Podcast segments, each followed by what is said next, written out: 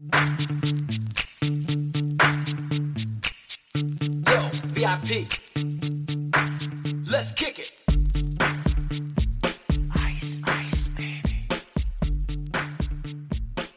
Bienvenue dans ce quatrième épisode de la mini-série spéciale Personal Branding. Maintenant, on va parler du pitch, parce que vous avez maintenant un objectif, une raison d'être et une personnalité bien affirmée, éprouvée et testée par euh, le 360 autour de vous.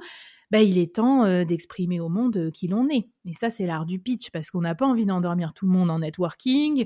Euh, on a envie de captiver l'attention quand on entre dans un Zoom call ou dans une salle. Alors moi, je, sais qu'il y a plein de méthodes de pitch qui existent, bien sûr, hein, que ce soit pour pitcher des investisseurs, pitcher son produit, quand on est commercial, tout ça. Moi, ce qui m'intéresse, Marie-France, avec ton expertise, c'est, d'après toi et d'un point de vue personal branding, qu'est-ce qui fait la teneur d'un bon pitch? Alors en effet, d'un point de vue du, personal branding, pour moi, un bon pitch, c'est un pitch qui commence par tout de suite euh, capturer l'attention, mais dès les 3-4 premières secondes. C'est vraiment tout de suite, c'est vraiment immédiat, c'est le fameux hook, euh, la, fameuse phrase d'accroche qui va faire qu'on se dit ah ok j'ai envie de m'intéresser à cette personne et j'ai envie potentiellement d'aller plus loin, de networker plus loin avec elle et, éventuellement pourquoi pas euh, d'aller acheter ses produits ou ses services. Donc c'est vraiment de trouver cette cette cette, cette punchline, euh, cette phrase d'accroche qui va faire que vous allez tout de suite capter l'intention. Euh, donc c'est vraiment encore une fois d'aller chercher dans son histoire et finalement d'aller d'aller euh, créer une, une, une, phrase courte ou deux trois phrases courtes impactantes basées sur cette histoire et qui sont susceptibles donc euh, d'attirer et de capter euh, l'attention de votre auditoire.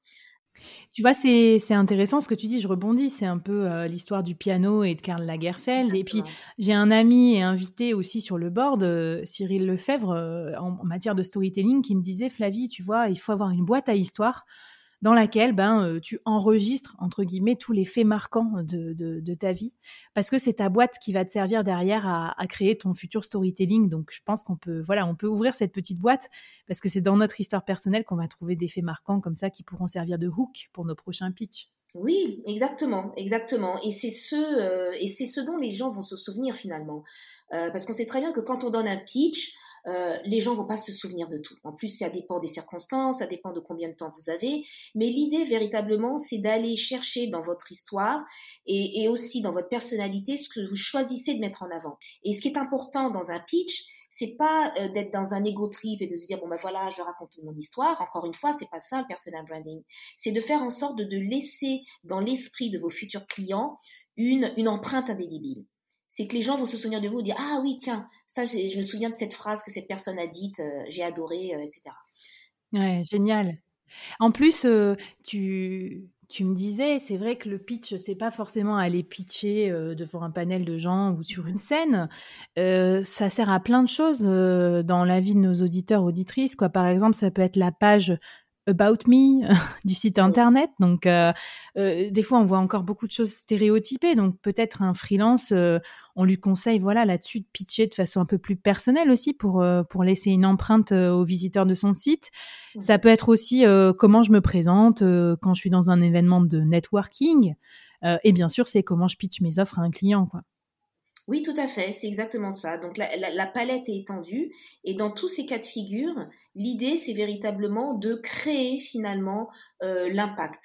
Euh, voilà, d'être le plus impactant possible dans un minimum de temps et faire en sorte de se dire tiens, eh, quel est l'élément dont les gens vont se souvenir? On choisit soi-même, on décide de se dire bon ben voilà, voilà l'impression que j'ai envie de laisser et pour laisser cette impression-là, c'est une impression favorable, hein, bien entendu, qui va encore une fois nous aider à, créer le fameux No Like Trust, Factor, c'est euh, de se dire qu'est-ce que j'ai envie de partager et comment j'ai envie d'apparaître au monde, en, l'occurrence, et euh, comment je vais trouver les bons mots et le bon angle euh, pour raconter mon histoire. Donc, euh, quand moi je vois par exemple euh, euh, un personnage comme Karl qui dit, je me souviens d'une créatrice qui disait que ses robes n'étaient portées que par des femmes intelligentes. Évidemment, elle a fait faillite. Bon, bah là, tout de suite, bim, on pose le décor, le ton est donné, et on a envie de s'intéresser à la personne, que l'on soit d'accord ou pas, ça nous interpelle. Ouais, et puis tu, tu, vois, tout ce que tu dis, c'est euh, chercher à être clivant et on en revient euh, aux premiers épisodes de la mini-série, mmh c'est travailler sa personnalité aussi parce qu'on veut pas plaire à tout le monde, on veut, euh, on veut marquer les esprits. Je voudrais juste rajouter une chose et vraiment être clair là-dessus. Le personal branding, c'est pas chercher à être clivant.